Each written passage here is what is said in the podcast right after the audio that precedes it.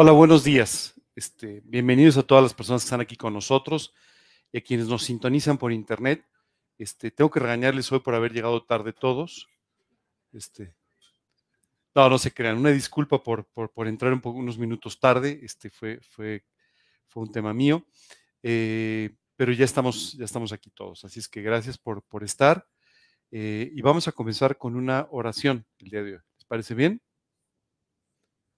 Señor, queremos darte muchas gracias por este día. Gracias, Señor, por traernos aquí y por tenernos aquí reunidos.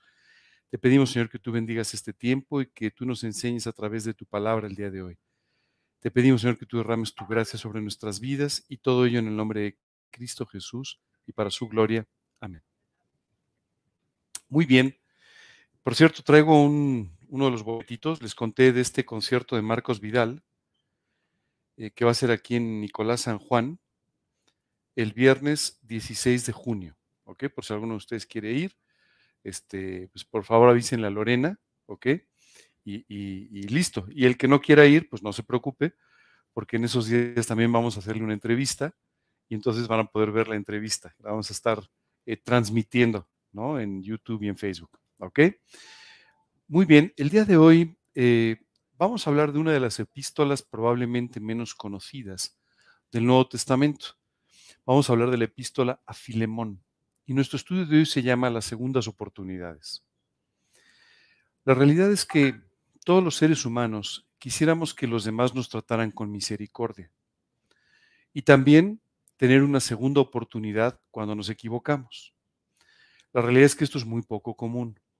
Lo que es muy común en las relaciones humanas es la falta de respeto, es el no darle a la otra persona una oportunidad el siempre justificar nuestros errores, el siempre culpar a otro de lo que haces tú. Eso es mucho la dinámica de nuestras relaciones. Por eso es que nuestras relaciones son a veces tan conflictivas, porque en términos generales no, no actuamos ni con misericordia ni generando estas segundas oportunidades. Esta es la realidad. Muchas veces priorizamos el, salir, el salirnos con la nuestra o el tener razón por encima de la relación que tenemos. Muchas veces tú y yo lo único que queremos es eh, que lo que nosotros estamos diciendo sea como nosotros queremos. A mí me ha llamado mucho la atención ver en este tipo de conversaciones o discusiones, como lo quieran llamar, me ha llamado mucho la atención el ver cómo hay personas que simplemente lo único que quieren es tener razón. Aún sabiendo que lo que están diciendo no necesariamente es real, pero tienen que tener razón. Y tienen que encontrar algún motivo para salir con la razón y para que las demás personas eh, eh, eh, tengan, tengan culpa o, no sucedan o lo que sea.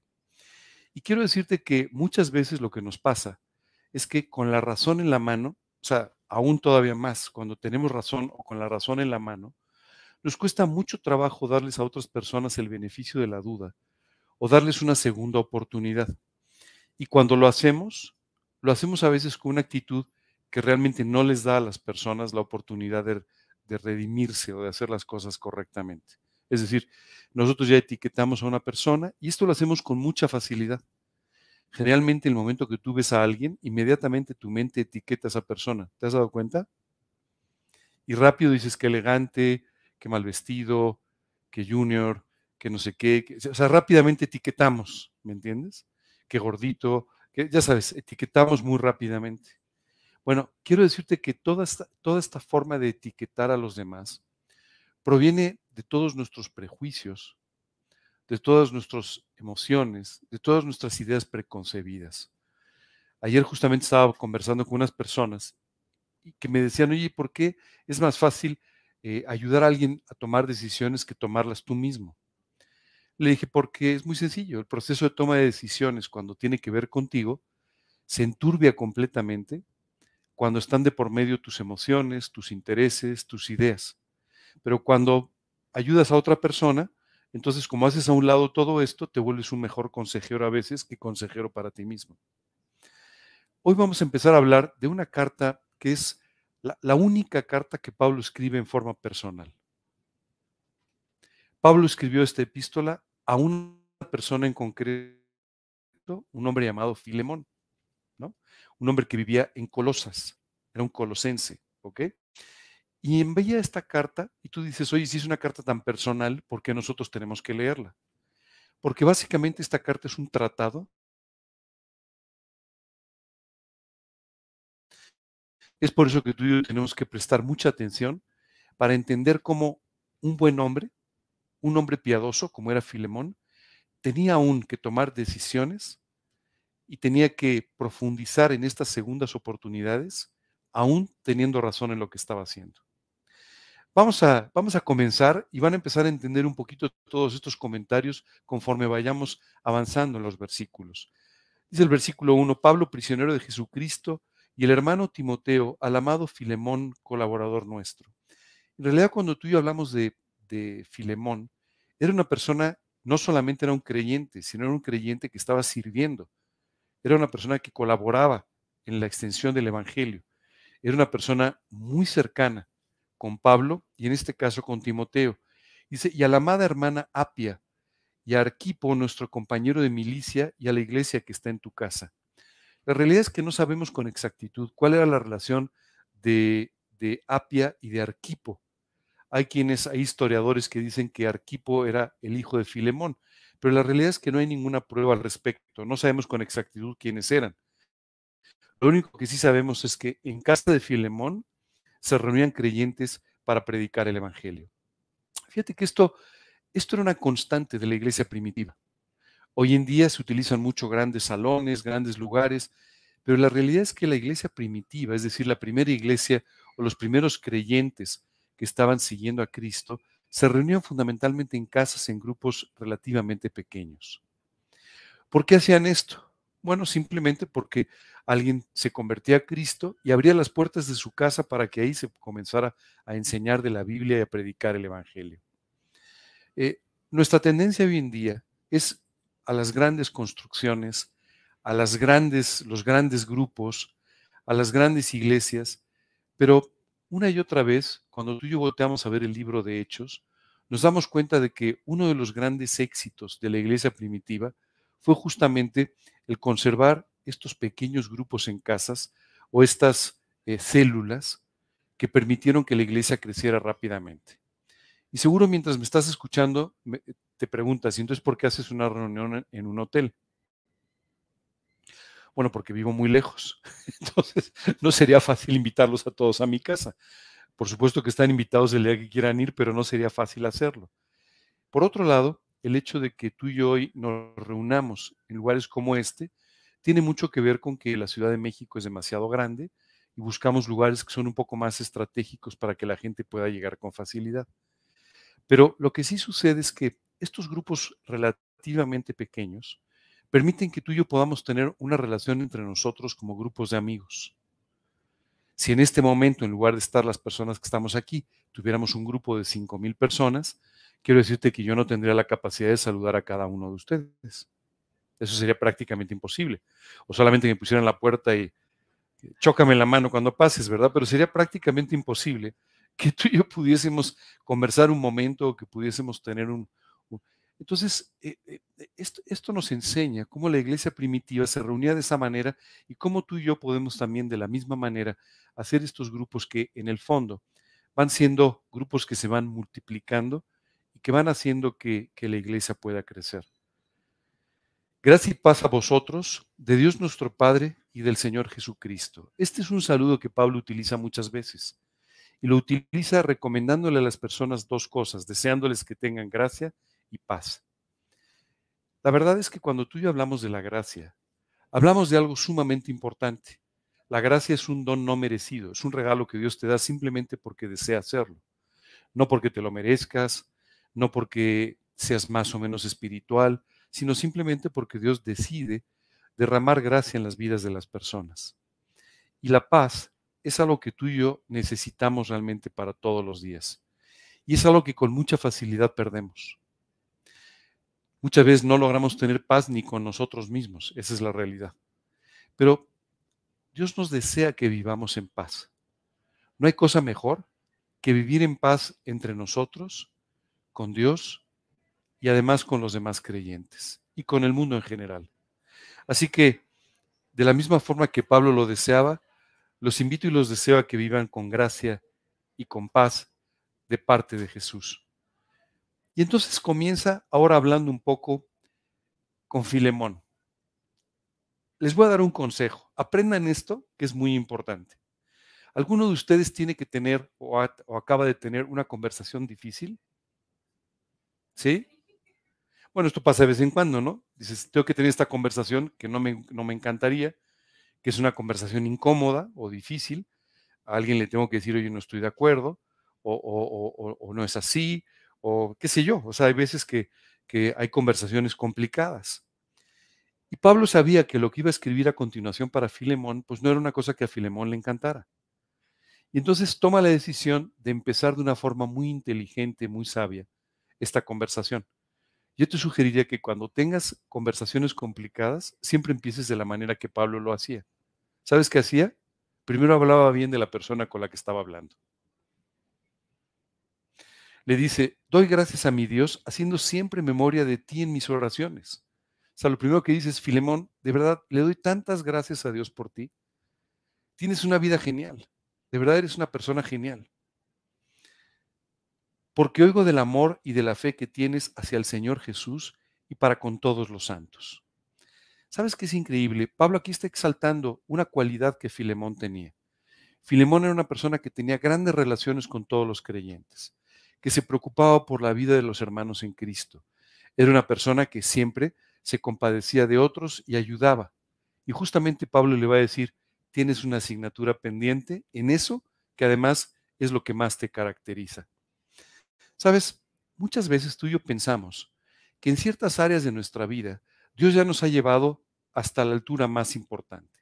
Solo quiero decirte que Dios no ha terminado de trabajar ni contigo ni conmigo y que quiere seguir llevándonos a crecer y crecer, aún en esas cosas que pueden ser características tuyas, incluso cualidades tuyas, y en las que Dios seguramente ya te llevó a crecer pero todavía hay mucho más crecimiento hacia arriba que tú puedes tener.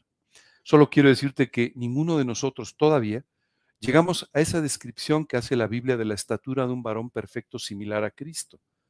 Es decir, tú y yo podemos tener ciertos rasgos de la personalidad de Jesús gracias al trabajo del Espíritu Santo y gracias a lo que Dios está haciendo a través de la Escritura. Pero en realidad, ni tú ni yo todavía somos una imagen nítida de Jesús.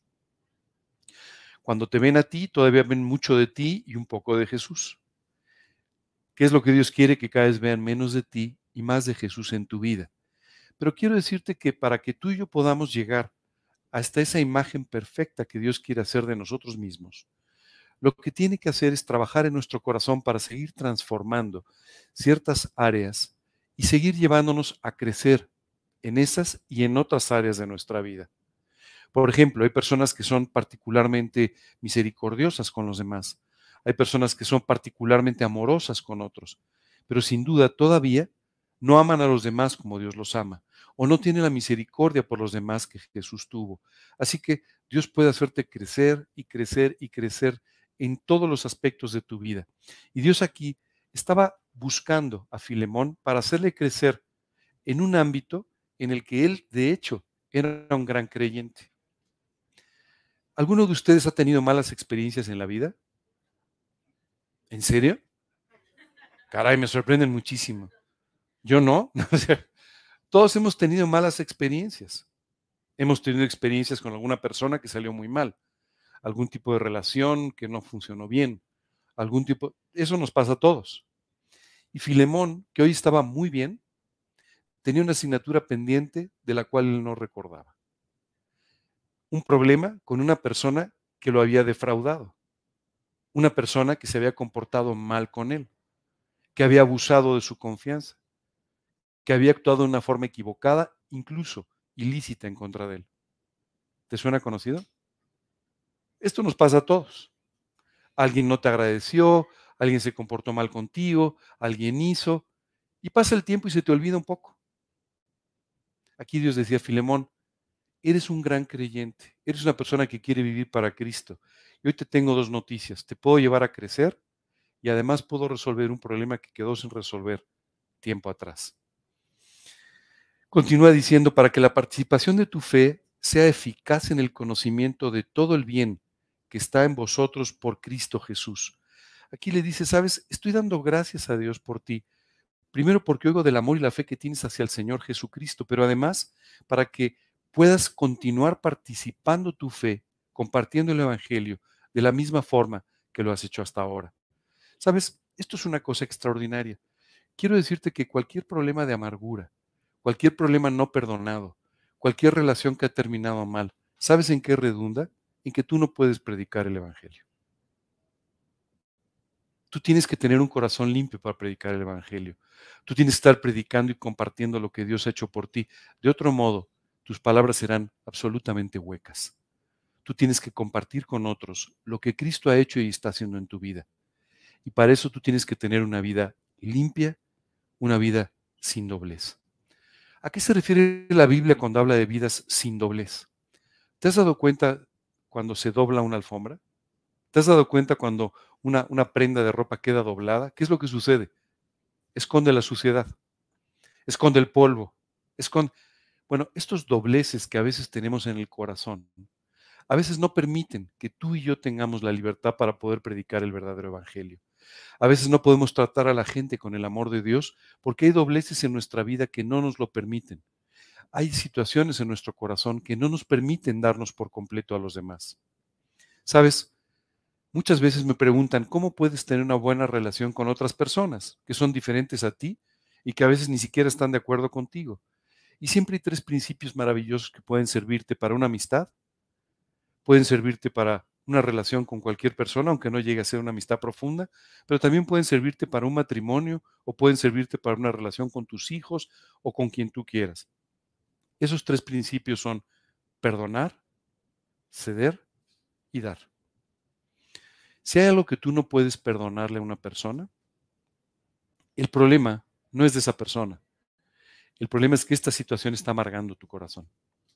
Tú y yo no nos podemos permitir en ningún momento que haya raíces de amargura en nuestra vida que estén amargando nuestro corazón. Dios pagó en la cruz para que tú y yo estemos libres de esas cosas, no para que sigamos viviendo esclavizados como quien no tienen esperanza y simplemente de esa manera amarguemos la vida que Dios ya ya ya resolvió o ya cambió. Así que tú y yo no nos podemos dar el lujo de no perdonar. Muchas veces pensamos que cuando perdonamos a alguien le estamos haciendo un favor. No, te estás haciendo un favor a ti mismo. Porque el no perdonar amarga toda tu vida. Afecta áreas de tu vida, aunque en un principio no seas consciente de ello. Tú y yo tenemos que aprender a perdonar. Y, perdonar realmente. Porque cuando hablamos de perdonar, muchas veces tú y yo nos engañamos a nosotros mismos. Te perdono, pero no me olvido. Te perdono, pero cambio mi actitud hacia ti te perdono, pero la relación jamás será igual. Todo eso no es perdonar. Perdonar significa que tú puedes dejar atrás aquello que sucedió y puedes volver a tener la misma relación, el mismo afecto, la misma confianza que tuviste antes del problema. Si no es así, en realidad no perdonaste. Pasaste por alto, pasaste de página, como dicen los jóvenes, pero en el fondo no has arreglado el problema. Perdonar significa olvidar. Déjame ponerte el ejemplo máximo del perdón, cuando Dios perdona tus pecados. La Biblia dice que una vez que Dios perdona tus pecados, quedan tan lejos de ti como el oriente del occidente. O sea, totalmente separados. Ya no tienen nada que ver contigo y Dios ya no te ve con esos pecados. Porque fueron perdonados. Porque ya fueron pagados. Cuando tú perdonas a alguien, tú olvidas por completo lo que te hizo. Seguramente en tu mente en este momento estás diciendo, uy, pues yo pensé que había perdonado a dos o tres y no los he perdonado. Bueno, eso significa que hay dos o tres raíces de amargura en tu corazón y hoy es el día de resolverlo. Sabes, hay un segundo problema cuando tú y yo no perdonamos. Rápidamente nos convertimos en víctimas. ¿Te has dado cuenta de eso? Sí, pobre de mí, a mí fue el que me hicieron a mí fue el que me, maltrataron, a mí fue el que no me comprendieron, a mí fue el que... Entonces, inmediatamente todo recae en ti. Quiero decirte que Dios ha diseñado la vida para que la vida sea cristocéntrica, es decir, el centro de nuestra vida sea Cristo, no seamos nosotros. Cuando tú y yo, no sé quién chifla, pero chifla padrísimo. Es un teléfono. este, cuando tú y yo nos ponemos en el centro de nuestra vida, en el centro de nuestra propia situación o de nuestra propia atracción, entonces nos volvemos profundamente infelices. Dios diseñó la vida para que Él esté en el centro de la vida y nosotros entonces podamos disfrutar de Él. Cuando tú y yo tomamos este sentimiento de víctimas, automáticamente nos volvemos a colocar en el centro. ¿Y sabes cuál es el problema de eso? Nos volvemos muy susceptibles. Y entonces todo nos molesta, todo nos irrita, todo nos parece mal, todo nos parece equivocado, todo es en contra nuestra. Y eso nos hace sufrir mucho y en forma totalmente innecesaria. Es por eso que perdonar sana por completo tu alma. Restaura la relación con la persona, pero además sana por completo tu alma. Hace años recuerdo que eh, yo tenía mucha relación con una persona que ya, ya partió, pero era un señor mayor y recuerdo que un día empezó a contarme todos los, eh, pues todas las cosas que habían hecho en contra suya durante la vida. ¿no? Que si yo te contara, y después del si yo te contara, empezó con problema 1, problema 2, problema 3, problema 4, con todas las personas que efectivamente se habían comportado mal con él. Y es una realidad, eso había sucedido. Cuando terminé, terminé de escucharlo, me dijo, ¿qué opinas? Dije, pues opino que han sido crueles con usted, pero opino que usted es más cruel todavía con usted mismo. ¿Cómo me dices eso? o sea, yo, yo esperaba que me ibas a decir, pobre de ti. No, Usted está siendo más cruel porque usted repite una y otra y otra y otra vez en su corazón y en su mente todo lo que le hicieron para lastimarlo. Cuando tú no perdonas, empiezas a cultivar lo que se llaman resentimientos. ¿Sabes lo que es un resentimiento? Pues volver a sentir lo que te hicieron. ¿No? Entonces, otra vez vuelves a sentir aquello que te lastimó, que te dañó en el momento que alguien te lo hizo. E, esto es terrible. Hay personas que viven solamente metidas en sus resentimientos. Y entonces, ¿sabes qué sucede? Acabas estando resentido con la vida y tarde o temprano acabas estando resentido con Dios. Por eso es tan importante que perdonemos.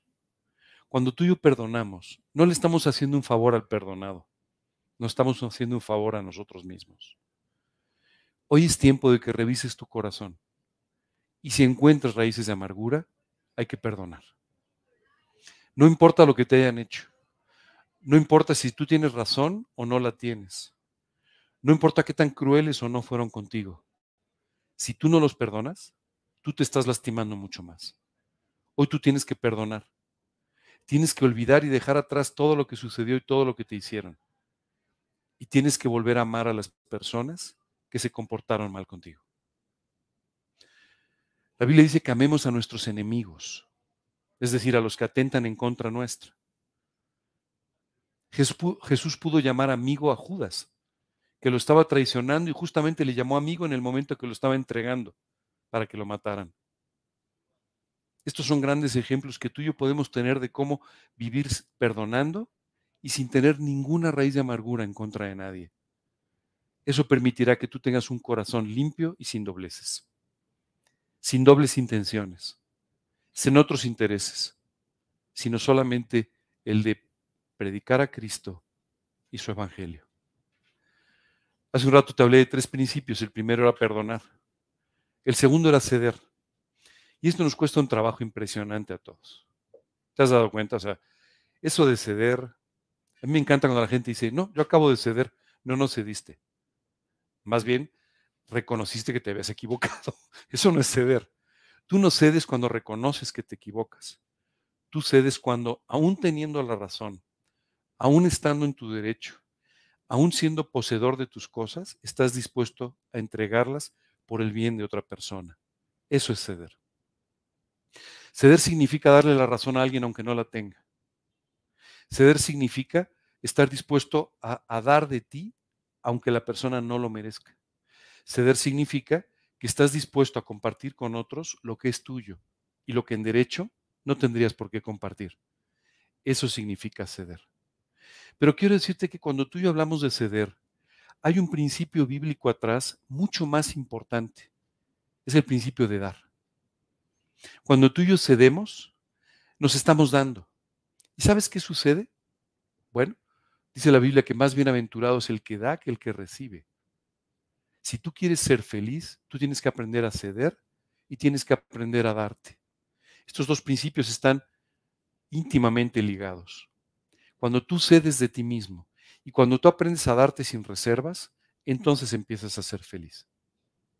Hace tiempo una persona me dijo, oye, fíjate que tengo mis dudas sobre si iniciar o no una relación, porque qué tal si luego no me va bien. Y esto era muy justificado. Dices, bueno, pues sí, tienes razón, ¿no? O sea, dicen, dice un refrán en México que el que se quemó con leche hasta el yogur le sopla, ¿verdad? Y, bueno, eh, o sea, entiendo que muchas veces dices, fiu, me da miedo meterme en una relación o en una amistad o lo que sea, que de repente este, me pueda traer algún otro problema. Solo quiero decirte que cuando tú actúas de esa manera y dejas de darte y no estás dispuesto a ceder, lo que sucede también es que dejas de ser feliz. Entiendo que es un riesgo. Cada vez que tú lees un principio de la Biblia y dices, Señor, por fe yo lo voy a hacer, estás tomando un riesgo. ¿Te has dado cuenta? Es un auténtico riesgo. Pero sabes, es un riesgo tan medido porque estás tomando un riesgo confiando en Jesús. Estás tomando un riesgo sabiendo que Dios cuida de tu vida. Estás tomando un riesgo sabiendo que hay una red abajo. Estás tomando un riesgo sabiendo que nunca, dice la Biblia, dará tu pie al resbaladero ni se dormirá el que te guarda. Y cuando tú confías de esta manera, dices, bueno, Dios, pues puedo tomar el riesgo de creer en ti. Puedo tomar el riesgo de confiar en lo que tú me estás diciendo, aunque de entrada me suene un poco peligroso, un poco arriesgado. Así que si tú me estás abriendo esta puerta para esta amistad, si tú me estás abriendo esta puerta para esta relación, yo voy a tomar el riesgo y lo voy a hacer. ¿Y sabes qué encuentras? Que al empezar a darte otra vez, Dios te puede hacer feliz. Vivimos en un mundo muy infeliz, no sé si te has dado cuenta, muy infeliz. ¿En qué se manifiesta toda esta infelicidad? Vivimos en un mundo que se pasa todos los días buscando cosas nuevas que puedan satisfacerlo. Vivimos en un mundo que todos los días está buscando una distracción o algo que lo saque de su vida y de su, de su rutina. Vivimos en un mundo en el que muchas personas solo están esperando que llegue el viernes en la noche para de esa manera poder tener un desahogo de su vida porque no están satisfechos con ella. Vivimos en un mundo en el que las adicciones crecen todos los días simplemente porque la gente no encuentra una, una solución o no encuentra satisfacción en su vida diaria y tiene que evadir su vida diaria a través de alguna otra cosa. ¿Sabes? Ese es el mundo infeliz en el que vivimos. Ese es el mundo infeliz en el que tú y yo crecimos y en el que nos enseñaron a vivir. Y pareciera que hay veces que cuando eres feliz la gente se voltea y te dice, no, no seas tan feliz, tampoco exageres. O sea, eso es antisocial, no puedes ser tan feliz, no, no está bien eso, ¿no? Sabes, tú y yo tenemos que aprender a vivir felices. Y casi siempre lo que tú y yo buscaríamos es un panfleto de 10 hojas que nos diga cómo ser felices. Número uno, pásala bien. No, tú quieres ser feliz, perdona, cede y aprende a darte. Y cuando tú hagas esto, entonces experimentarás realmente la felicidad. Esta es la forma en la que Dios nos trató. Nos perdonó. Jesús nos perdonó a pesar de nuestros pecados. Cedió o sea, él pudo haber dicho, no vengan aquí todos. Y... No, no. Él se hizo un hombre. Se dio su posición para ir a una cruz en el Monte Calvario. Y se dio a sí mismo, por completo, por cada uno de nosotros. Así que estos tres principios, tú y yo podemos tener el mejor ejemplo en Jesús. Y podemos aprender a tomarlos para nosotros mismos, porque son los principios que pueden hacer de nuestras relaciones un éxito y de nuestra vida una vida feliz a pesar de los demás, a pesar de los problemas, a pesar de lo que tú quieras. Dios quería enseñarle esta última lección a Filemón, un hombre piadoso, un buen hombre, un hombre que vivía para Cristo y predicaba el Evangelio, pero que tenía una espinilla por ahí. ¿No te ha pasado nunca? Dices, no, todo está bien en mi vida, pero tengo por ahí una espinita clavada. Una cosa que no salió bien una cosa que me lastimó, una cosa que pues, no se resolvió. Continúa diciendo Pablo, pues tenemos gran gozo y consolación en tu amor, porque por ti, oh hermano, han sido confortados los corazones de los santos. ¿Sabes qué me impresiona la sabiduría de Pablo? Le va a pedir a Filemón que perdone, que ame y que se dé con quien no se lo merece. Y para eso primero le dice, me encanta tu vida porque en esta área tú has sido muy exitoso. Aprendan, por favor, cómo enfrentar las conversaciones difíciles. Aprendan siempre a hablar bien de la persona y con la persona antes de poner delante de ellos una petición. Porque, sabes, esto es algo que necesitamos. Necesitamos todos cierto nivel de reconocimiento de, la persona con la que estamos hablando. Alguien te diga, oye, me gusta mucho la forma en la que te vistes, préstame una blusa. No, no es cierto. Pero, o sea, necesitamos cierto nivel de reconocimiento siempre para decir, oye, la persona realmente, o sea, me está reconociendo que estoy viviendo bien en esta área, lo que me está pidiendo, pues es algo más o lo que sea, pero, pero estamos en la misma sintonía. Y Pablo había aprendido a través de todo esto a ser, como dicen hoy en día, empático, ¿no? Es decir, oye, te entiendo, oye, veo tu vida, o sea, sé lo que estás haciendo, sé cómo vives, y es por eso que tengo el atrevimiento de pedirte algo que yo sé que va a ser extraordinario para ti. Por lo cual, le dice, aunque tengo mucha libertad en Cristo para mandarte lo que conviene, más bien te ruego por amor, siendo como soy Pablo ya anciano y ahora además prisionero de Jesucristo, me voy a detener ahí. ¿Sabes qué me llama la atención? Pablo nunca puso su autoridad por delante. Nunca. Hoy en día estamos acostumbrados a las, a las eh, posiciones de autoridad, ¿no? ¿Cómo me dices que no si soy el pastor? ¿Cómo me dices que, me, entiendes? Cuando sin embargo Pablo trató aquí a Filemón como un colaborador y un amigo. Hace, hace dos años, no, hace como cuatro años, tuvimos una reunión de Navidad. Y recuerdo que fue antes de la pandemia, entonces había muchísima gente. Y recuerdo que después de la reunión nos sacamos fotos todos y otra vez, y ahora ya sabes, siempre son los días de las fotos, especialmente porque ya vengo de corbata. Entonces viene muy bien sacarse fotos, ¿no? Porque es un día que uno viene elegante y esas cosas. Pero bueno. Y entonces una persona, yo invité a una persona, y esta persona al final se quedó hasta el final. Y al final le dije, ¿qué te pareció? Me dijo, mira, mira, me gustó mucho la predicación. No recibí a Cristo porque tengo unas dudas que quiero comentar contigo. Pero ¿sabes lo que más me impresionó de todo? Ustedes son un grupo de amigos. Pues sí. Dijo, o sea, tú no tomaste una posición más arriba ellos, o sea, toda la gente a tu alrededor, todo el mundo evidentemente se quiere mucho, todo el mundo tiene una muy buena relación. Ustedes son un grupo de amigos. Ustedes no son un grupo de estudio de la Biblia. Ustedes no son un grupo cristiano, son un grupo de amigos. Le dije, bueno, eso es un grupo cristiano. Somos un grupo de amigos que tenemos un amigo en común, quien nos salvó, quien nos rescató y quien nos ha dado una vida nueva. Él estaba muy impresionado por ese tipo de relación. ¿Y sabes qué me llama la atención? O sea, Pablo pudo haberle dicho, oye, Filemón, te voy a hacer un encargo. Sí sabes quién soy, ¿no? Soy Pablo, el apóstol de los gentiles, el misionero más grande de la historia, ¿no? El que te ganó para Cristo, el que acaba de mandar una carta donde, por cierto, el que parece que era su hijo fue mencionado, Colosenses. Entonces, este, te voy a pedir, por favor, que me hagas caso en esto y que hagas. Pablo no dijo eso. Pablo, fíjate cómo se identifica. Dice, tengo mucha libertad en Cristo para mandarte lo que conviene. Le dice, mira, o sea, bíblicamente hablando, yo tengo la posibilidad de pedirte que hagas lo que te, lo que te estoy diciendo, pero no lo voy a hacer así. Más bien le dice, te ruego por amor, siendo como soy Pablo ya anciano y además ahora prisionero de Jesucristo. Le dice, mira, no te lo estoy pidiendo como tu pastor, te lo estoy pidiendo como tu amigo, que es un siervo de Cristo y que además en este momento está en la cárcel. Y te voy a pedir una cosa muy importante. Te ruego por mi hijo Onésimo, a quien engendré en mis prisiones. Déjame contarte un poco de la historia de Onésimo, porque es un personaje muy interesante. Onésimo había vivido en Colosas y había sido un pillo. Se has oído esa expresión, ¿verdad? Era un pillo. Se había aprovechado de su jefe. Lo había defraudado y cuando fue descubierto salió huyendo. ¿Y qué dirás? Donde salió huyendo se encontró con Pablo. ¿Sabes qué me impresiona? No importa dónde quieras huir en la vida, siempre te vas a encontrar con Dios. Siempre. Jonás, ¿no? Salió huyendo y de repente un gran pez lo toma y lo lleva de regreso a donde tenía que estar. ¿Te diste cuenta? Siempre me ha llamado tanto la atención ese ejemplo.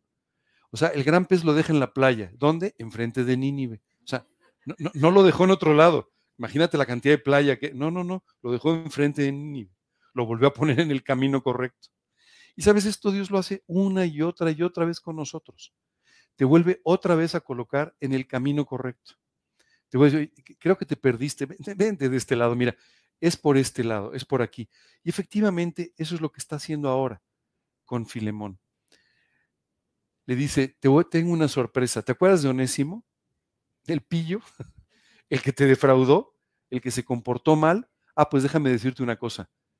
Ahora es hijo mío porque lo engendré en mis prisiones. Es decir, mientras estaba prisionero, yo no sé cómo llegó Onésimo ahí, a lo mejor también como prisionero porque era un pillo, pero ahí se encontró con Pablo y finalmente le entregó su vida a Cristo. Y esto transformó la vida de Onésimo. Más bien te ruego por amor, siendo como soy Pablo, ya anciano, y ahora además prisionero de Jesucristo, te ruego por mi hijo Onésimo, a quien engendré en mis prisiones, el cual en otro tiempo te fue inútil, pero ahora a ti y a mí nos es útil. ¿Sabes qué es increíble? Le dice, mira, o sea, yo sé la historia, Filemón. Ya Onésimo me contó, ¿para qué entramos en detalles, no? O sea, ya sé lo que sucedió, pero no vale la pena saberlo. En, otro tiempo te fue inútil, o sea, no sirvió de nada, incluso te perjudicó, pero en este momento es útil para mí y también lo es para ti. Me encanta cómo lo vincula, ¿no? O sea, Filemón ni sabía de la conversión de Onésimo. Entonces en ese momento pues todavía no era útil para él. Sin embargo, Pablo le dice, como estamos en el mismo trabajo, como estamos haciendo lo mismo que es predicar el Evangelio, como tú eres un gran siervo de Cristo, como tú tienes cuidado de los hermanos, como tú, pues Onésimo te serviría como me sirve a mí. Es muy útil en el ministerio. El cual vuelvo a enviarte. Tú pues recíbele como a mí mismo. ¿Sabes qué me impresiona? Pablo le dice, oye, te lo mando de regreso. pues esto no suena como una buena noticia, ¿no? ¿Te acuerdas el pillo que te robó? Pues ahí va de regreso, ¿no? Pero Pablo le dice, te pido un favor, te lo mando para que lo trates como si fuera yo. Como si fuera Pablo, como si fuera su amigo, como si fuera incluso su autoridad espiritual, como si fuera quien lo ganó para Cristo. Sí, Pablo dice, trátalo igual que a mí, exactamente igual que a mí. Yo quisiera retenerle conmigo para que en lugar tuyo me sirviese en mis prisiones por el Evangelio. ¿Sabes qué me parece maravilloso? Cómo Dios liga estas dos vidas. Pablo le está diciendo, Filemón, me encantaría tanto que tú estuvieras aquí sirviendo conmigo. Pero como no estás tú, Onésimo está como tomando tu lugar, porque al final Dios engarzó las vidas. ¿Sabes qué es sorprendente? Todas nuestras vidas están ligadas de alguna manera.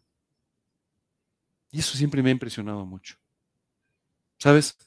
hace muchos años, conocí a un joven y yo pensé que estaba haciendo un esfuerzo para hacer una cosa importante en mi vida y ahí me crucé con una persona durante una semana. Y esa persona me habló de Cristo y no lo volví a ver sino hasta tres años después, cuando justo acababa de invitar a Jesús a mi corazón.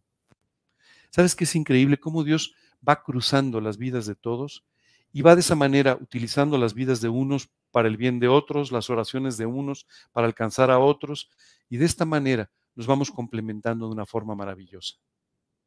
Aquí te quiero hacer un paréntesis, porque cuando tú dices, no, esta persona me cae mal, no, esta persona no me gusta, no, esta persona no estoy de acuerdo, solo te quiero decir una cosa, Dios no se, no se equivocó poniéndolo en tu camino. Dios te puso en el lugar correcto con las personas correctas. Oye, pero es que esta persona y yo discutimos, es que no nos llevamos demasiado bien. Sí, dice la Biblia, hierro con hierro se aguzan. Y hay veces que eso sucede entre creyentes.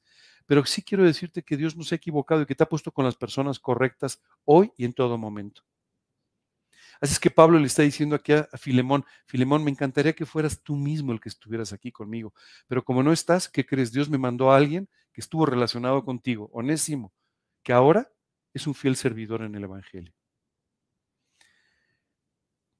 Pero nada quise hacer sin tu consentimiento para que tu favor no fuese como de necesidad, sino voluntario wow, esto sí está fuerte, ¿no? Porque hay veces que dices, ok, ni modo, Ángel me lo pidió, pues ¿qué le voy a hacer? Me llevaré bien con esta persona, ¿no? Y aquí Pablo le dice a Filemón, no lo voy a hacer, no lo voy a mandar, a no ser que tú estés de acuerdo. Si tú me dices que no estás de acuerdo, que no estás dispuesto a resolver este asunto, que no estás dispuesto a perdonar, pues entonces yo no lo mando. Porque no quiero que sea un favor para mí. Esto es una oportunidad para ti. Hoy tú tienes una gran oportunidad. Contar una historia. Hace muchos años, recuerdo que yo trabajaba en una empresa. Y entonces eh, eh, yo tenía que tomar ciertas decisiones y entonces le pedí a una persona que ocupara una posición y a esa persona no le gustó la decisión. Y entonces empezó a hablar mal de mí. Y me enteré. ¿Qué hice? Bueno, tenía la autoridad para pedirle que se fuera, tenía la oportunidad para... No, no hice nada. Lo puse delante de Dios y dije, Dios, tú sabes cómo he tomado esta decisión, tú sabes por qué, Oye, pero esa persona estaba hablando mal, incluso diciendo algunas cosas que no tenía derecho de decir. Pasó el tiempo. Ni esa persona ni yo ya estábamos en esa empresa. Y recuerdo que una vez me invitaron a predicar en una gran campaña evangelística. Mientras yo estaba ahí, predicando, terminé de predicar. Y cuando terminé, se acercó esta joven. Yo tenía mucho de no verla. Dije, hola, ¿cómo estás? Oye, me da mucho gusto verte. ¿Cómo has estado? Me dice, bien. Vine especialmente porque sabía que ibas a predicar. Ah, qué bueno, me da muchísimo gusto. ¿Y, y por qué fue eso? Porque quiero pedirte una disculpa. Porque yo no entendí y actué mal durante mucho tiempo. Hoy me doy cuenta de la razón que tenías al hacer lo que hiciste y hoy te quiero pedir que me perdones por todo lo que hice en tu contra. Dije, la verdad, ni me acordaba y estás más que perdonada. Pero aprovecho para decírtelo personalmente. Estás más que perdonada y cuando te vi me dio muchísimo gusto verte. De todo corazón te lo digo. ¿Sabes qué es increíble? Cómo muchas veces tú y yo podemos interpretar mal ciertas situaciones o pensar que son en nuestra contra, cuando Dios está cuidando nuestra vida, cuando Dios nos está guardando. Aquí Él tenía una gran oportunidad. Aquella noche, esta joven tuvo una gran oportunidad y yo también. Estas grandes oportunidades que Dios nos da para otorgarle una segunda oportunidad a las personas. ¿Te das cuenta? ¿No quisieras que te dieran una segunda oportunidad? Si hoy tú y yo hacemos un balance, seguramente hemos dicho cosas que no deberíamos haber dicho. ¿No? Hay cosas que dices, híjole, ¿cómo hubiera gustado en esa reunión no decir esto, no? La verdad que metí la pata, ¿no?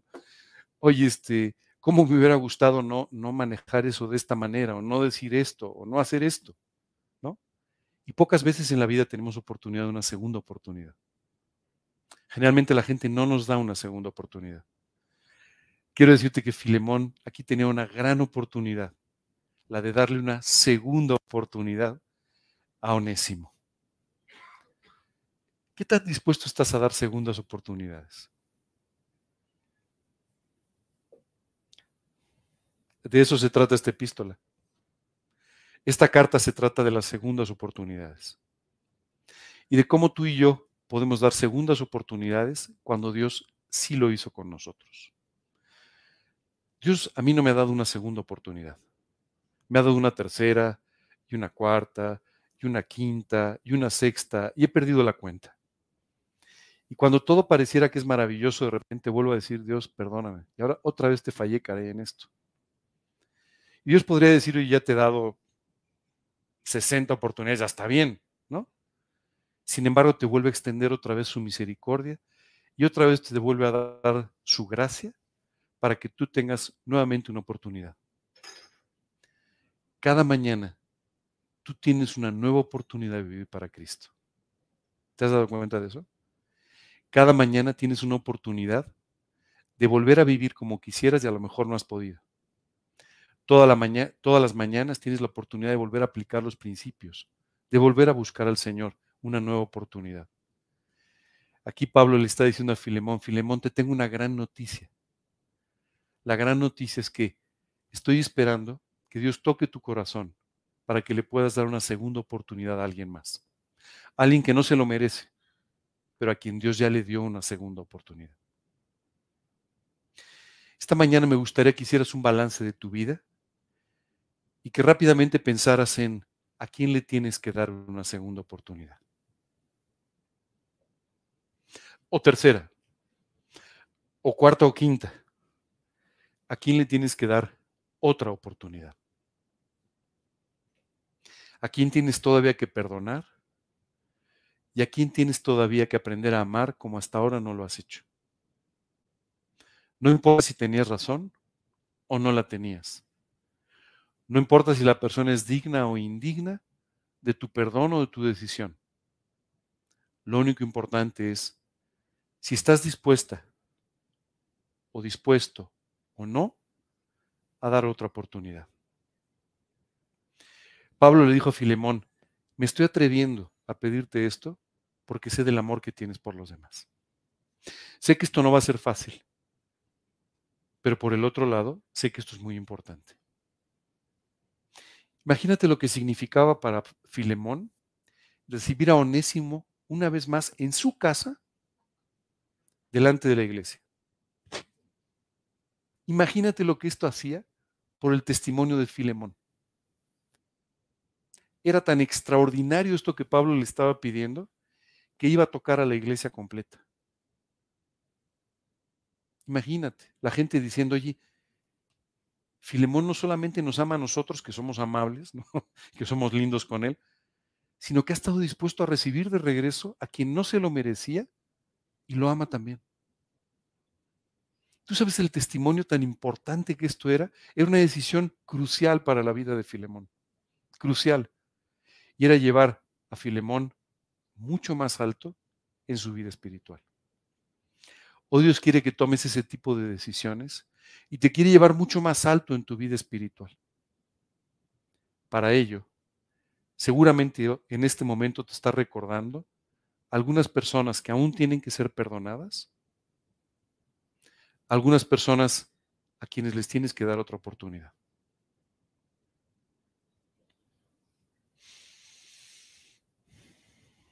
Y Pablo le dice, no creas que no sé lo que te estoy pidiendo le dice, porque quizá para esto se apartó de ti, por algún tiempo, para que le recibieses para siempre.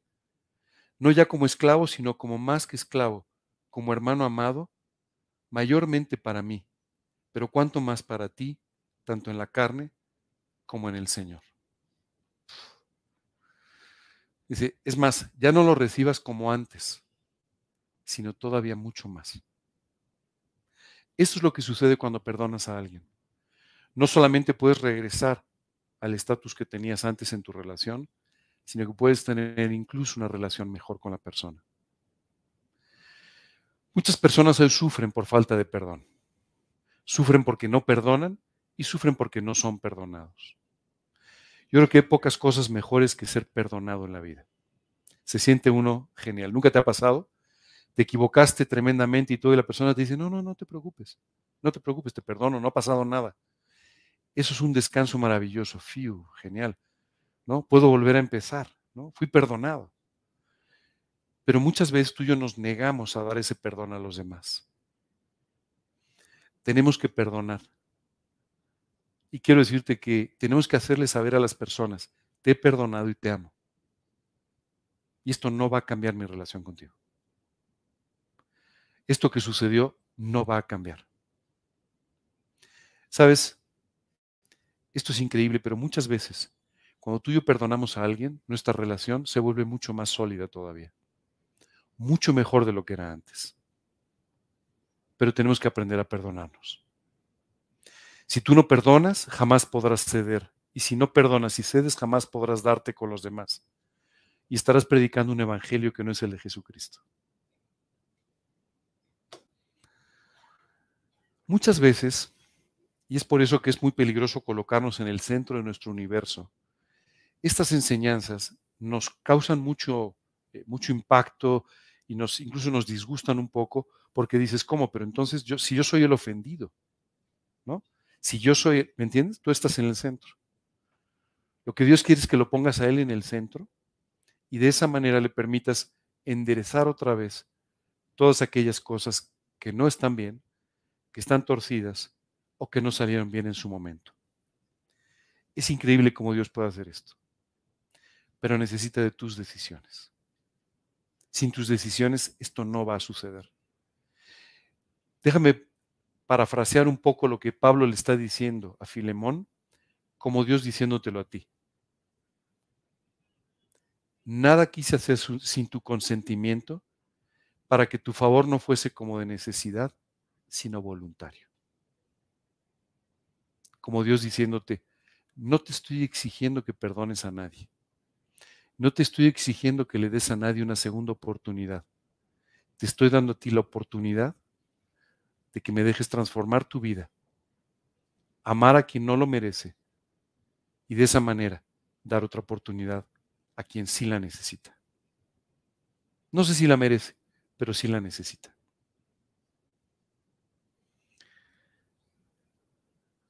Y entonces cambia de conversación y le dice, así que me tienes por compañero, recíbele como a mí mismo. Y si en algo te dañó o te debe, ponlo a mi cuenta. ¿Sabes qué es increíble? Todavía Pablo le dice, mira, y si tienes alguna reserva para perdonarte, perdonarle, porque fue medio pillo y te robó, eso que te robó yo te lo pago. No pasa nada, no te preocupes. Esto me recuerda una parábola famosa, ¿no? Donde habla de dos deudores. Uno que debía mucho y otro no tanto. Y el que debía entró y suplicó y suplicó y el acreedor le perdonó su deuda. Pero saliendo él tomó a quien le debía poco y lo puso en la cárcel.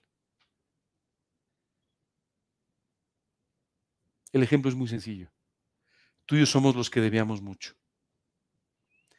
Y tú y yo fuimos los perdonados. La pregunta es, ¿vas a zarandear ahora al que te debe y lo vas a poner en la cárcel? ¿O le vas a perdonar como fuiste perdonado? Es tu decisión. Cuando el acreedor se enteró la mala acción de este hombre, dijo, entonces no te voy a perdonar la deuda. Y te voy a poner a ti también en la cárcel, como tú has hecho con el que te debe. Porque simplemente no eres capaz de aceptar la gracia. Y no eres capaz tampoco de proyectar esa gracia hacia otras personas. Fiu, ¿dónde estás? Fuiste perdonado. Has sido perdonado por todo y por más. Pero hoy tú eres el que tienes que perdonar. Y por cierto, y si alguien te debe, ponlo a su cuenta. No te preocupes, es con su autorización. Ponlo a su cuenta.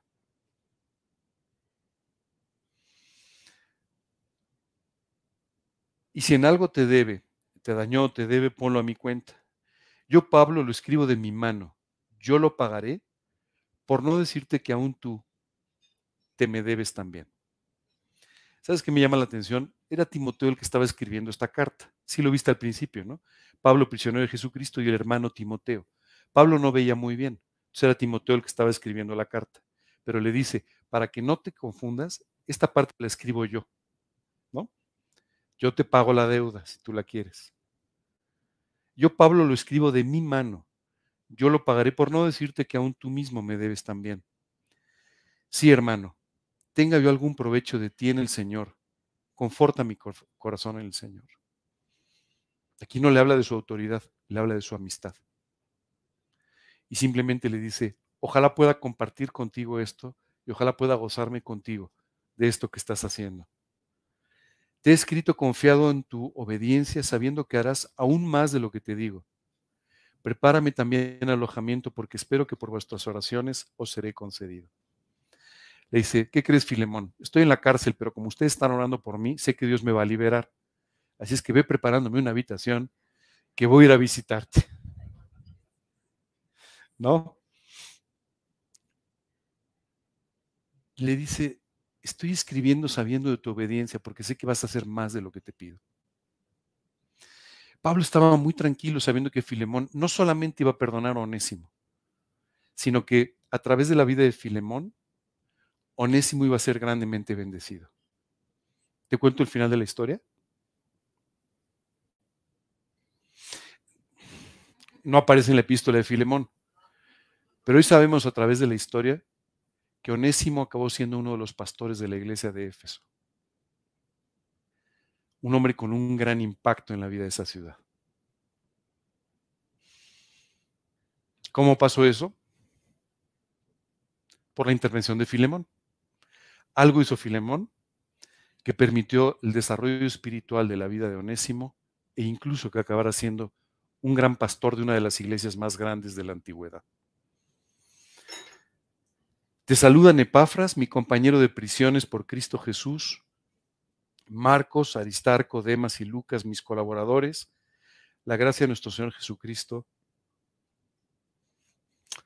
sea con vuestro espíritu. Amén. Finalmente Pablo se despide. ¿Te fijas que es una carta muy personal? Es una carta muy dirigida a una persona. ¿Por qué una carta dirigida a una persona está en el Nuevo Testamento? Porque en el fondo es un ejemplo extraordinario de cómo tú y yo tenemos que perdonar y dar segundas oportunidades. ¿Sabes qué es increíble? Filemón obedeció. Hizo lo que tenía que hacer. Y esto tuvo un gran impacto en la vida de, Onésimo, pero también en la tuya y en la mía. Han pasado dos mil años de esta decisión. Y tú y yo seguimos leyendo Filemón y seguimos aprendiendo de la vida de Filemón. Cuando tú y yo tomamos decisiones correctas, establecemos lo que se llama un legado. Es decir, un testimonio que trasciende. Algún día tú y yo no vamos a estar aquí, por un motivo o por otro. Pero sabes, después de dos mil años seguimos hablando de Filemón y seguimos hablando de Pablo, porque tomaron decisiones correctas. Así de importante es el alcance que tienen tus decisiones. No solamente son para el momento, cada decisión que tú tomas es para la eternidad. Así que no menosprecies cada decisión. No tomes a poco cada decisión. Cada una de estas decisiones a las que Jesús te fue enfrentando esta mañana van a tener un impacto eterno en tu vida y un legado para la vida de otros. Que viendo cómo viviste, aprenderán de tu vida para poner en práctica también las enseñanzas. Ahora eso es lo importante que es, ¿cierto? Bueno, pues Pablo se despide diciendo a la gracia de nuestro Señor Jesucristo sea con vuestro espíritu. Lo que más necesitamos tú y yo, gracia para hacer las cosas que no son difíciles, pero las cosas que son necesarias. Hoy tú puedes echar mano de la gracia para perdonar a quien sea necesario. Puedes echar mano de la gracia para ceder y darte con quien no lo merezca. Y puedes echar mano de la gracia para otorgar otra oportunidad a quien tal vez no lo merece, pero sí lo necesita. Yo no te puedo obligar. Te digo como Pablo, como amigo tuyo, te invito a que tomes estas decisiones. ¿Alguna pregunta, alguna duda? Dime. Una cosa es, estoy con duda, o sea, que alguien te caiga mal, ah, que ah, bueno, yo por lo menos nunca he sentido odio por nadie, pero, ay, me han tenido mal muchas personas. Y soy de la persona que si alguien me cae mal, pues no doy donde está esa persona porque yo A ver, te voy a pedir un favor. Para contestarte esa pregunta, tienes que estar sentada porque si no te vas a caer. No, no, te lo digo. Claro, este, nos está preguntando una persona que si es lo mismo odiar a alguien que alguien te caiga mal. No. Cuando tú odias a alguien, hay un sentimiento muy definido en contra de la persona. Cuando a ti te cae mal alguien, entonces tienes un problema de otra naturaleza. Se llama orgullo. ¿Por qué se llama orgullo? porque entonces nosotros nos consideramos mejores que la persona a la que estamos juzgando. Es que me cae mal por su forma de expresarse, es que me cae mal por su forma de ser, es que me cae mal porque no respeta, es que me cae mal por... Entonces todos esos por, por, por, por, por, lo único que nos hacen pensar es que nosotros nos colocamos en una posición superior. Yo soy mejor que esa persona en cada uno de esos por. ¿De acuerdo? Tenemos que aprender a amar a los demás, aún con sus defectos. Porque si no amamos a los demás con sus defectos, tampoco seremos amados con nuestros defectos. La Biblia dice claramente que eh, tengamos misericordia para que recibamos misericordia. Entonces, cuando tú y yo amamos a alguien, sea como sea, recibimos de regreso amor de esa persona. Y esa persona, mira, te voy a contar una historia personal para que veas que no es un tema tuyo. Hace muchos años, yo acabo de recibir a Cristo prácticamente. Entonces, la persona que me empezó a dar estudios ya no tenía tiempo de hacerlo. Entonces me invitaron a que estudiara con un pastor en ese momento. Y entonces este hombre me dijo, oye, pues es que, qué bueno, llegas en el momento oportuno, porque justo hay otros tres jóvenes más o menos de tu edad que también quieren estudiar la Biblia. Así es que te pido por favor que vengas el próximo sábado. ¿Sábado? Creo que fue el sábado. Sábado a tal hora. Bueno, perfecto. Yo llegué unos minutos antes de lo que me citaron, así es que fui el primero. Recuerdo que me senté ahí y yo dije, bueno, ahora se va a abrir la puerta y voy a conocer a mis condiscípulos, seguramente mis mejores amigos, Yupi. Y ahí estaba yo sentado, así, con los brazos cruzados, esperando que se abriera la puerta. Se abrió la puerta y entró el primero. Y cuando lo vi dije, no. Este no. Este no me cayó bien de entrada. Yo era todo un hippie en esa época, ¿no? Y, el primer chico que entró, pues entró con la camisa abierta, unas cadenitas, unos tuecos en ese momento. Y yo dije, no, este chico parece salido de una discoteca. No, no, no. Este no. Se volvió a abrir la puerta y entró el segundo. Y vi a una persona que evidentemente era muy religiosa. Yo tenía un sesgo muy importante en contra de la gente religiosa en ese momento. Y él entró con un rosario envuelto en la mano. Yo dije, no, no, no. Tampoco. Me queda una oportunidad. y entonces entró el tercero. Y cuando lo vi dije, no, pues este salió peor que los dos anteriores. Recuerdo que ese día estaba yo muy decepcionado y estuve a punto de decirle al pastor que me había invitado a estudiar con él, decirle, oye, mira, pues mejor me cambias de grupo. Pensamos otra cosa porque aquí yo no, aquí esto no, esto no va a funcionar. O sea, de entrada me cayeron mal según iban entrando por la puerta, porque eran muy diferentes y generalmente muy opuestos a mi manera de ser. Dios nos equivocó. Recuerdo que tan solo tres meses después ya me había recortado el cabello, me había quitado mis collares. El otro chico se había cerrado la camisa y ya no traía las cadenitas por todos. Y recuerdo que un día, en forma un tanto fortuita, coincidimos y merendamos juntos. Y la verdad es que pasamos una tarde sensacional, divertidísima, compartimos, este contó tal cosa, el otro, nos reímos toda la tarde. Bueno, fue una tarde de esas inolvidables, de esas que se quedan grabadas en tu mente. Conforme nos acercamos al final de la tarde y mi amigo sacó un pastelito para que... Recuerdo que les dije, bueno, mire, ya que estamos en confianza y nos la hemos pasado tan bien, yo les tengo que decir una cosa.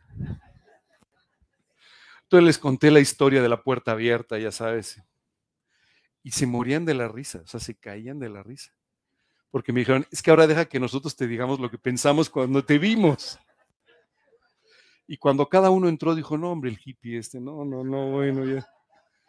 ¿Sabes qué es sensacional? Tan solo unos meses después, ninguno de nosotros era como nos habíamos visto en la puerta. Dios había empezado una transformación extraordinaria en nuestra vida y nos había regalado no solamente una amistad muy profunda que sigue hasta hoy, treinta y tantos cuarenta y tantos años después, sino que además usó nuestras vidas, la de uno con otro, para llevarnos a crecer mucho espiritualmente. Sabes, es sensacional. Dios no se equivocó, no equivocó cuando nos puso juntos. Y te digo una cosa, después de un rato ya no me caían tan mal. Empezaron a caerme bastante mejor. No, o sea, llegamos a ser íntimos amigos como tú no te puedes imaginar, profundamente amigos. Recuerdo mucho, se va uno haciendo viejo y entonces va uno recordando más cosas. Recuerdo muchísimo un día que yo había pasado un tiempo de viaje, estuve varias semanas de viaje, y cuando regresé, uno de estos muchachos, un amigo, justo se iba de viaje él unas semanas. Entonces me llamó y me dijo, oye, te tengo que ver. Y le dije, sí, te vas mañana temprano, ya no nos da tiempo. No me importa, voy a tu casa esta noche, pero hace mucho que no nos vemos. Es que te tengo que ver. Quiero contarte que se fue como a las 5 de la mañana de mi casa. Es más, se fue a esa hora porque me despertó. Y me quedé dormido mientras lo escuchaba. Entonces me despertó y le dije, ya me voy. Le dije, ¿por qué te vas? Porque estás dormido. porque ya hace rato que no me escuchas. efectivamente así fue. Pero ese es el tipo de relación que teníamos, ese es el cariño que nos unía, todo yo en Cristo. Entonces, yo lo que te diría es, es normal que haya gente que no nos caiga bien. Y es normal que encontremos gente muy distinta a nosotros con la que en principio no quisiéramos tratar. Pero esas son las grandes oportunidades para dar una segunda oportunidad y para de esa manera poder tener amistades mucho más profundas en Cristo de lo que nos imaginamos.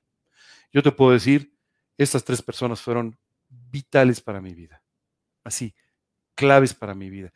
Y probablemente son de las personas con las que más me he reído en la vida. Me lo he pasado genial. Hoy, lamentablemente, unos vivimos separados, uno vive en un lado, otro vive en otro y tal, ya no nos podemos tratar tanto, pero las veces que nos encontramos, bueno, hace, hace tiempo vino uno de ellos a México y recuerdo que hoy vamos a vernos eso de las 4 de la tarde, nos vimos en un VIPS. Y, la reunión terminó porque nos avisaron que el VIPS cerraba. Nada más imagínate qué hora, ¿no? Dijeron, oigan, ya, ya se tienen que ir. ¿Cómo? Ya se tienen que ir, ya tenemos que cerrar. Sí, así es que yo te sugeriría que tú busques al Señor más bien y que permitas que Dios haga este cambio en tu corazón para dar segundas oportunidades y terceras oportunidades y las que sean necesarias porque Dios no se equivocó con la gente que te puso alrededor. De eso estoy seguro. No sé quiénes sean, pero seguro no se equivocó. Conmigo al menos no se equivoca. ¿Alguna otra pregunta? Dime, Pati. Ya te extrañaba porque...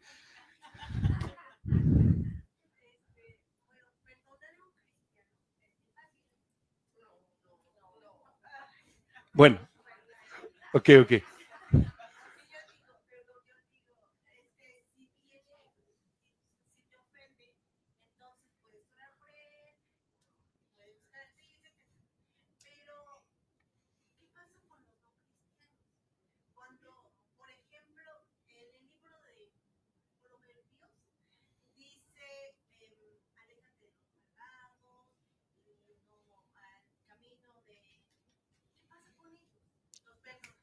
La verdad es una excelente pregunta. Déjame repetirla. Lo que Patti nos está preguntando dice, oye, perdonar a un cristiano es bastante fácil. Perdonar a un incrédulo no parece tan fácil. Porque por el otro lado, por ejemplo, Proverbios dice que huyamos de los malvados y nos da algunos otros consejos al respecto. Déjame explicarte esto.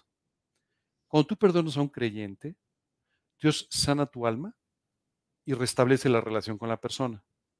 ¿Ok? Como tú perdonas a un incrédulo, puedes estar librando su alma del infierno.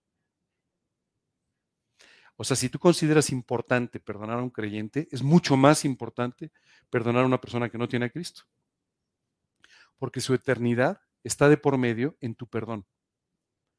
¿Cómo le puedes decir a alguien que Cristo lo ama y lo va a perdonar si tú no le puedes perdonar? Bueno, pues es imposible. La persona va a decir, no, me estás hablando de una cosa que no crees, o lo que tú me dices no es cierto esa persona puede aprender del perdón y la misericordia de Dios cuando tú perdonas y actúas de esa manera, no antes. No antes. Así es que es todavía mucho más importante, a ver, es importante siempre, pero todavía es mucho más importante con alguien que no conoce a Cristo. Porque Él va a saber de Cristo lo que ve en ti. Él va a entender su perdón a través del tuyo. Y va a entender su amor a través del tuyo. Así es que es todavía mucho más importante. ¿Ok? Ahora, ¿por qué Proverbios dice, aléjate de los malos y todo?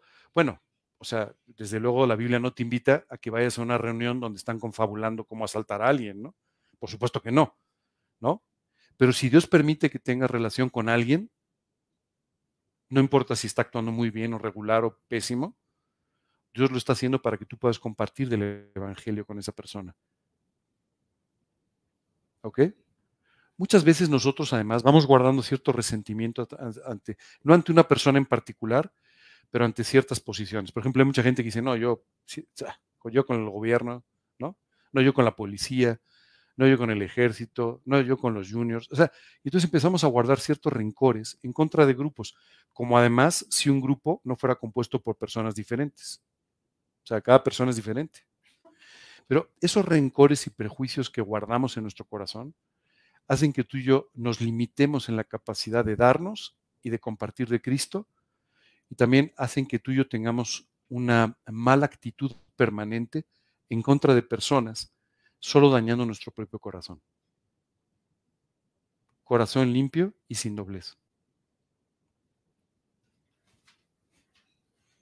Eso no, eso no quiere decir que veas bien, oye, esta persona hace las cosas mal, pues está mal, ¿me entiendes? Pero una cosa es que tú tengas una buena actitud con esa persona y otra cosa es que te des cuenta que está equivocado lo que hace. Son cosas distintas. ¿Ok? ¿Alguna otra pregunta? Bueno, es, es eh, damos el perdón o perdonamos al no cristiano. No es necesario. O sea, Todo depende. Si fue evidente la ruptura, sí es importante decírselo. Si la otra persona ni siquiera sabe que estás, pues no vale la pena. ¿Me entiendes? Pero hay veces que es muy evidente. Esta- este problema causó una ruptura entre nosotros. Pues entonces hay que decírselo. Hace muchos años, cuando yo recibí a Cristo, tenía, sigue siendo mi amigo, pero tenía un amigo muy, muy, muy cercano, muy cercano. Y recuerdo que en eso yo recibí a Cristo y a él no le pareció. Me acompañó un par de reuniones y me dijo, mira, no, y esto nos distanció un poquito. Recuerdo que me pidió ayuda en una situación, yo actué, le ayudé, pero también le juzgué. O sea, le dije, esto que estás haciendo está mal y tal. Y él se enojó conmigo. Me dijo, no quiero volver a verte. Después de haber hecho esto, de verdad, yo dije, Dios, perdóname. O sea, más allá de que él hiciera esto bien o mal o lo que sea, yo no tenía derecho de juzgarlo. Yo estoy equivocado. Y yo tengo que pedirle perdón. Pero por el otro lado, eh, yo sabía que él tenía un temperamento muy fuerte y no iba a ser fácil tener esta reunión. Entonces yo me puse a orar. Dije, Dios, haz algo. O sea, no sé cómo, pero haz que lo encuentre, haz, que coincidamos, haz que de alguna manera pueda haber un acercamiento. Un día increíble, yo iba por la calle, doy vuelta a la derecha en una, en una calle y me lo encuentro. Dije, no, no puede ser. Paré el coche inmediatamente, me bajo. ¿Cómo estás? Qué gusto. Y para mi sorpresa, me recibió con muchísimo cariño. ¡Qué barbaridad! Hacía mucho que no te veía, qué gusto. ¿Cómo fue que pasaste por la calle? Pues yo qué sé, pero ¿sabes qué es increíble? Me dijo, ¿sigues en eso de la Biblia? Le dije, sí. Dijo, es que eso nos alejó un poco. Le dije, no, lo que nos alejó un poco fue mi error y mi orgullo juzgando lo que no debía. De verdad, perdóname por eso. Me dijo, yo ni siquiera me acuerdo lo que me dijiste. No importa. Le dije, pero realmente eso fue lo que dañó nuestra relación. Quiero decirte que han pasado 41 años de eso. Seguimos siendo grandes amigos y ya no pasó nada. Pero yo tenía que decirle que me había equivocado, ¿no? Y, tenía que pedir su perdón. Le dio lo mismo. Dijo, no, hombre, perdonados, ya ni me acordaba. No importa. O sea, yo sí tenía que pedir perdón. Y lo mismo cuando es al revés y tú, tú estás perdonando a alguien. Tú tienes que decirle a la persona. Si la persona ni siquiera fue consciente, no vale la pena. Pero si fue consciente y esto provocó una ruptura, se lo tienes que decir. Y yo sé que no es nada fácil. porque, perdón, porque a veces, por ejemplo, lo manifiesta uno y la persona, como dice, es renuente, no lo acepta o contesta mal y sigue en su misma. O sea, tú puedes decidir por ti, pero no por los demás. Tú puedes hacer lo correcto, pero no puedes obligar a alguien a que haga lo correcto. Pero es correcto decir, bueno, ya pedí perdón, pero es correcto volverlo a, a decir, mencionárselo, aunque ese, día- ese momento diga ya, este, no te creo, eres falsa, bla, bla, bla. Es correcto volverlo lo- Lo que tenemos que tener mucho cuidado es en la forma en la que lo expresamos, porque a veces la forma en la que lo expresamos no deja a la gente convencida de que estemos pidiendo una disculpa. Sea, muchas veces que decimos, oye, mira, te, quiero pedir una disculpa, la verdad es que tú también te pasaste de la raya, pero te quiero pedir una disculpa. No, no te estás disculpando, ¿no? O sea, eso no es cierto. ¿No? Mira, hoy te quiero pedir perdón, la verdad es que no te lo mereces porque eres terrible, pero, pero mira, yo por principios pido perdón. No, realmente tú y yo tenemos que aprender a pedir perdón. O sea, decir, oye, de verdad me equivoqué, perdóname. Hay una forma maravillosa en la que Dios nos enseña cómo tú y yo tenemos que pedir perdón a Dios. Pequé, pervertí lo recto y no me he aprovechado. O sea, Señor, me equivoqué totalmente, ya, se acabó. Esa es la forma en la que tenemos que aprender a pedir perdón. ¿no? Oye, perdóname porque me equivoqué. Ahora, mucho cuidado cuando, cuando tú y yo perdonamos a alguien, porque muchas veces pareciera que nos estamos poniendo en una posición superior. Oye, te acabo de perdonar porque ya ves cómo eres, ¿no? O sea, perdón que satirice un poco, pero es una forma de expresar lo que está. No, tú y yo tenemos a veces que llegar y decir, oye, mira, la verdad es que quiero comentarte que esto que hiciste me, me, molestó o me dolió, ¿no? Tal vez no lo hiciste con esa intención o no lo sé, pero, pero sí me afectó. Pero quiero decirte que está perdonado y que no tengo nada en contra tuya. O sea, tenemos que aprender a hacer las cosas con honestidad, ¿no? Y sin tomar una posición ni de orgullo ni de nada, ¿de acuerdo? Me parece que este estudio ha tocado muchas. yo creo que sí, algunos. Yo creo que algunos. Así es que bueno. Pero bueno, vamos a terminar hoy con una oración. Em, dime, Francis.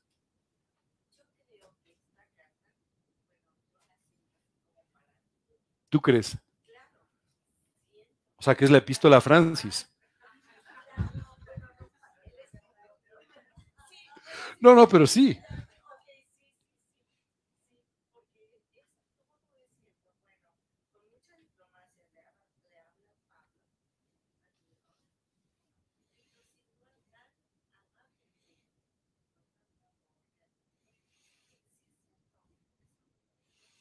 Yo te diría que independientemente de que tengamos o no un tema que arreglar, esto es un ejemplo de cómo tratar conversaciones difíciles. Porque Pablo lo hace con una delicadeza, con un cuidado y con un amor, que después de esto, imagínate, Filemón dice, pues ¿cómo le digo que no? ¿Qué te puedo decir?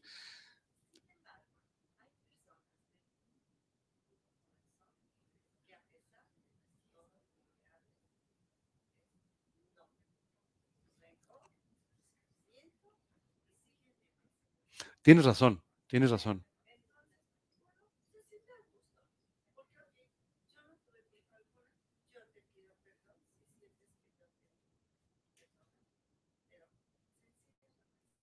Te voy a contar una cosa personal, muy personal. Si tú me vieras un día entre semana, yo uso mucho mochilas, bueno, de hecho traigo una, ¿no? Y traigo siempre mi computadora y traigo algunas cosas, en fin. Eh, eh, yo, siempre pienso cuando, en cosas como las que me estás diciendo, yo siempre pienso que cuando una persona dice no y no quiere, entonces tengo que abrir la mochila y tengo que echar un pendiente. Y ese pendiente básicamente es, ahora tengo que dedicarme a orar por la vida de esa persona. Porque lamentablemente, por lo que sucediera, con razón o no, lo que sea, pero lamentablemente yo soy parte de sus problemas ahora. Y como consecuencia tengo que orar para que Dios pueda tocar su corazón y rescatar a esa persona. Cuando te encuentras con alguien así, es un pendiente en la mochila. ¿Mm? Muy bien, pues vamos a terminar el día de hoy con una oración. Y este, y, pues muy bien, bueno, si hay más dudas, no hay dudas en internet, no, ninguna. Digo que la gente de internet es más lista, ¿eh? no, no es cierto. Vamos a terminar con una oración. Señor, te queremos dar muchas gracias por este día. Gracias, Señor, por esta enseñanza. Gracias por esta epístola maravillosa. Y gracias, Señor, por enseñarnos tantas cosas en esta mañana. Te pedimos que tú bendigas nuestra vida, que derrames tu gracia. Te pedimos mucho por todas las personas que están aquí hoy con nosotros, vía remota o presencial. Señor, te pedimos mucho que tú bendigas sus vidas y que esta enseñanza pueda ser crucial para ellos. En el nombre de Cristo Jesús. Amén.